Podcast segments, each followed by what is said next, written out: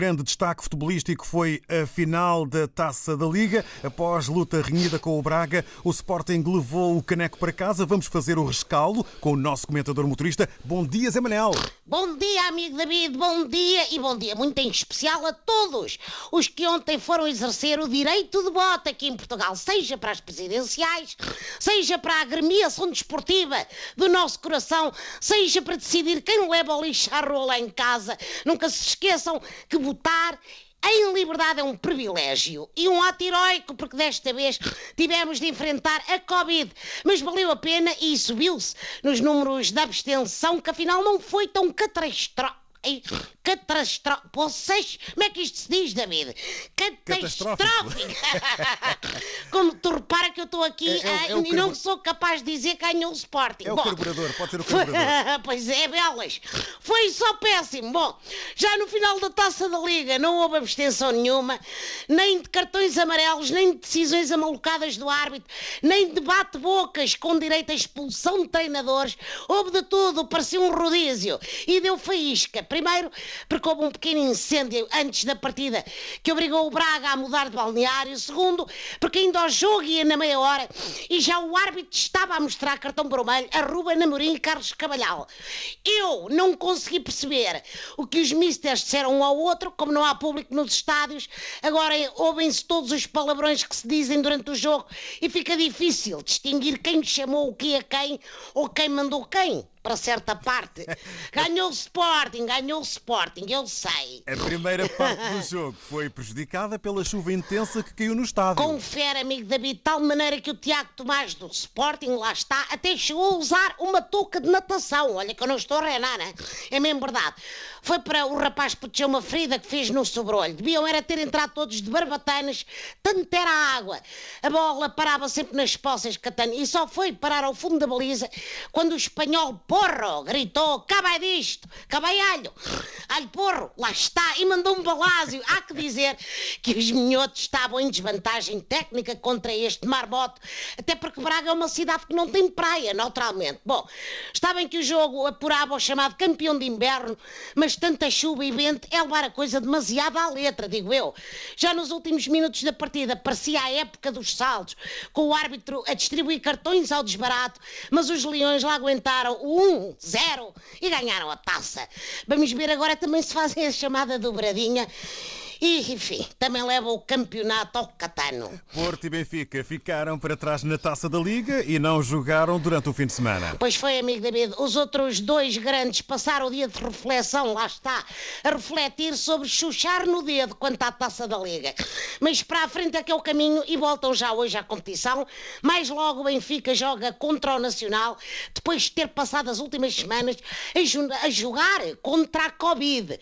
O apreço do. O apreço do coronavírus pelo glorioso. Ai caramba, eu hoje tão bonito. O apreço do coronavírus pelo glorioso. Sabes o que é que andei atrás do Presidente da República? Ah. Não fosse acabar a gasolina do carro até ele discursar e eu estava ali para dizer rascado. Foi isto, estou um bocado baralhado, é tempo tarde.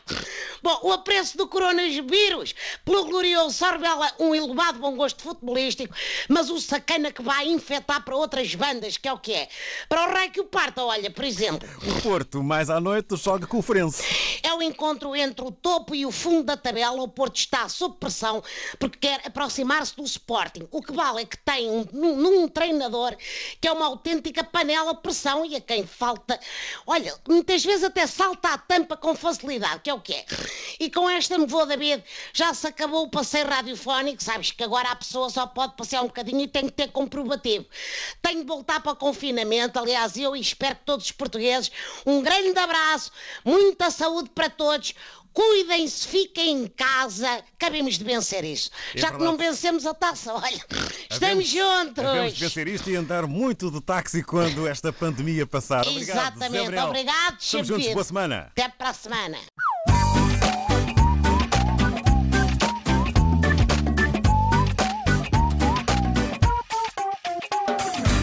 Olá, ouvintes.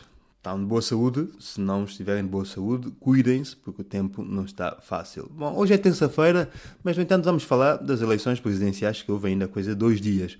Quem é que ganhou? Quem é? Ganhou o Marcelão, ou o Marcelinho, ou o Celinho, ou o Pronto, Marcelo, bom, ganhou o Marcelo. Marcelo Rebelo de Souza. Ganhou com 60,7% dos votos. Era expectável, já era mais ou menos certo que vencesse o Marcelo. No entanto, houve uma taxa de abstenção de 60,5%. Há duas coisas certas neste país. Uma é que foi o Éder que deu cabo lá dos franceses, não é? Foi o Éder que os. Bom, o Éder deu cabo lá dos franceses e a outra é a taxa de abstenção alta. É certinho, limpinho, limpinho. Tanto é que Portugal é muito dado aos tradicionalismos. É um país muito tradicionalista. Bom, em relação a esta abstenção, eu tenho uma sugestão que é: em todas as eleições, a abstenção é alta. Em todas as eleições, o apelo a voto é forte e a abstenção é alta. E se nós tentássemos inverter as coisas, que é não haver apelo ao voto? Ninguém diz nada. Ninguém diz nada. Pode ser que, pode ser que dê a volta. Não? Bom, este ano, além das fotos de boletim de voto, tivemos uma espécie de competição para ver eh, onde é que havia mais fila e qual das filas é que andava mais depressa. Há sempre esta coisa, não é? Uma pessoa vai votar logo de manhã, chega à internet e lê coisas como: Ah, tanta gente a votar, estou muito feliz, há muita gente, uma forte mobilização, viva a democracia, estamos todos a votar e estamos todos empenhados. No final da noite, abstenção, 60%. Ah, ninguém foi votar, ninguém foi votar, a democracia está em crise. Bom, não se percebe não se percebe realmente esta coisa. De manhã é uma coisa, à noite é outra. Eu não consigo viver num mundo assim. Voltando então a Marcelo. Marcelo venceu. E quem também venceu foi a porta da casa de Marcelo. Porque as televisões tiveram imenso tempo a filmar só a porta da casa de Marcelo. Alguma coisa ela ter feito. Não sei bem o quê, mas alguma coisa ela ter feito. A menos punha uma musiquinha que é para nós irmos ouvindo. Depois da porta de Marcelo, o rabo do carro do Marcelo também venceu. Porque as televisões foram filmando o rabo do carro do Marcelo durante todo o trajeto até o sítio onde ele ia discursar. Cá está uma coisa que eu nunca vou perceber, que é isto das televisões estarem a filmar carros a andar na estrada sozinhos. A não ser que estejam à espera que aconteça alguma coisa e eles possam dar a notícia em primeira mão. Bom, mas não desejo mal ao, ao presidente. Marcelo venceu, mas a sensação com que eu fiquei é que venceram todos. Porque vendo o discurso no final da noite, parece que venceram todos. Um venceu porque ficou em segundo, o outro venceu porque ficou em terceiro, o outro venceu porque, pronto, o outro venceu porque pintou os lábios e outro venceu porque, não sei quê. Venceram todos, no fundo. Menos mal. É esta a vantagem de Portugal. Há aquele lema, onde comem um, comem todos. Em Portugal é onde vence um, vencem todos. Menos mal. Bom, da minha parte é tudo. Cuidem-se. beijinhos, um forte abraço e tudo bom. Vemo-nos para a semana.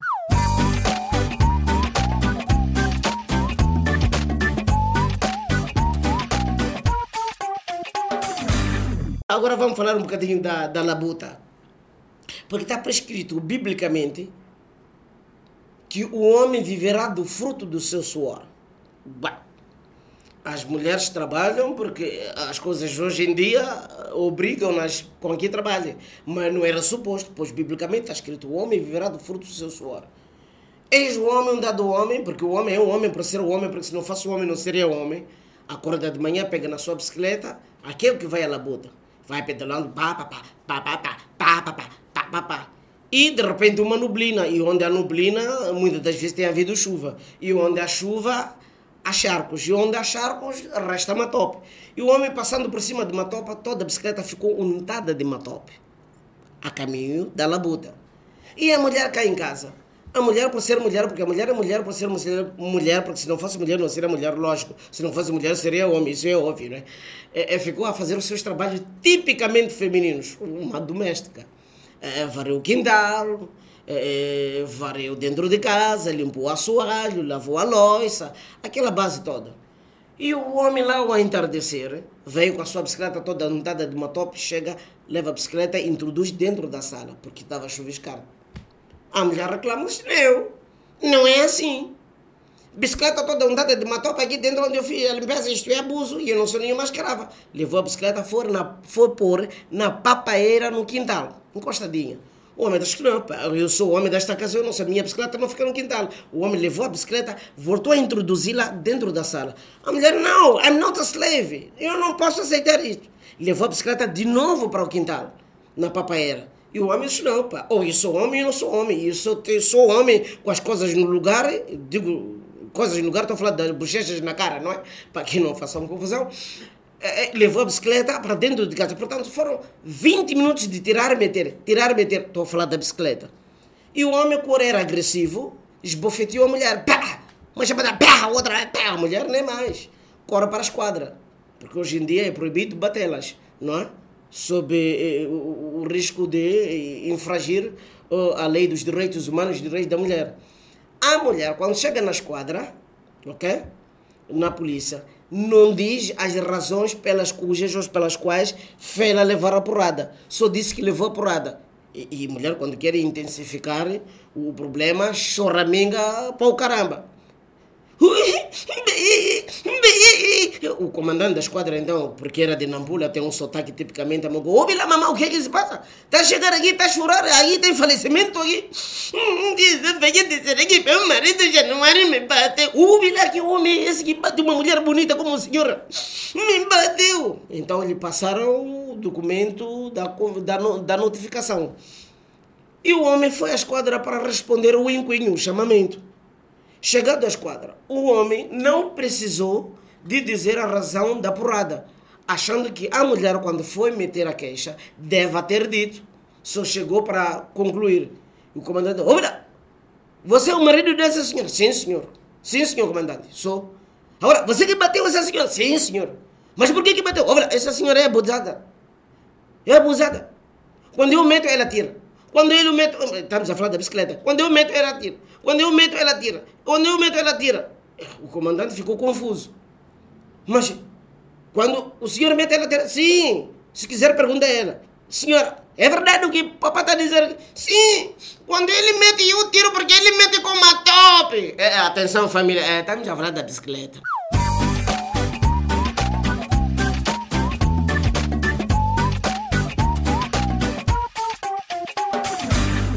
É, mori pessoal, tudo direto? Daqui quem vos fala é o Alcibiades, o Calverdiano.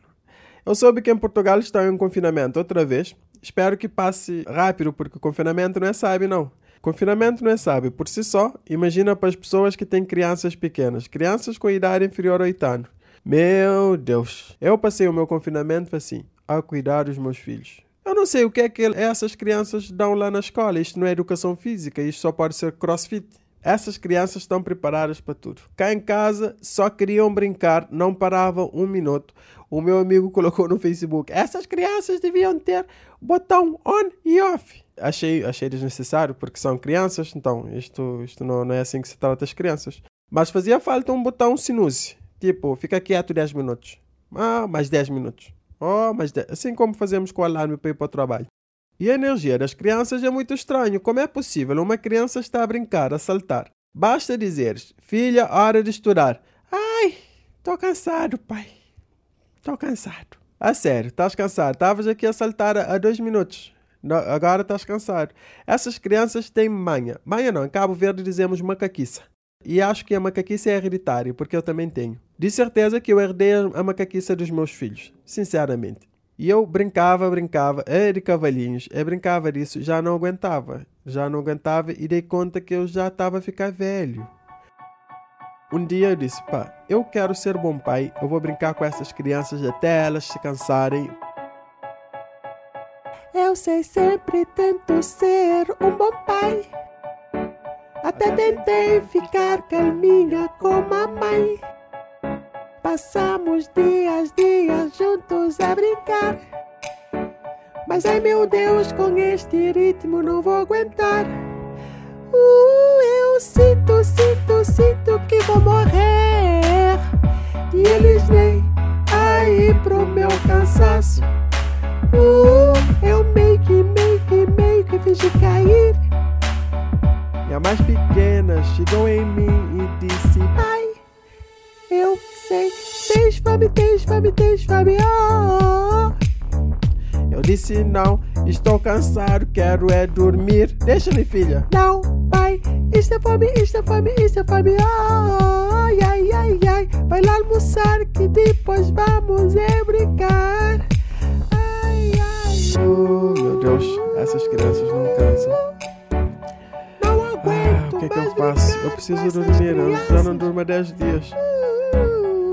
Ai meu Deus, o que é que eu posso fazer? E foi assim. Olha, para vocês que estão em confinamento, desejo que passe tudo muito rápido. Isto é só uma fase, vamos ficar tudo fixe. E para o resto do pessoal, digo, cuidem-se, pessoal, porque se ficarem em confinamento, eu vou mandar os meus filhos lá para a vossa casa para vocês sentirem o que é que é confinamento mesmo. E fiquem bem, um abraço.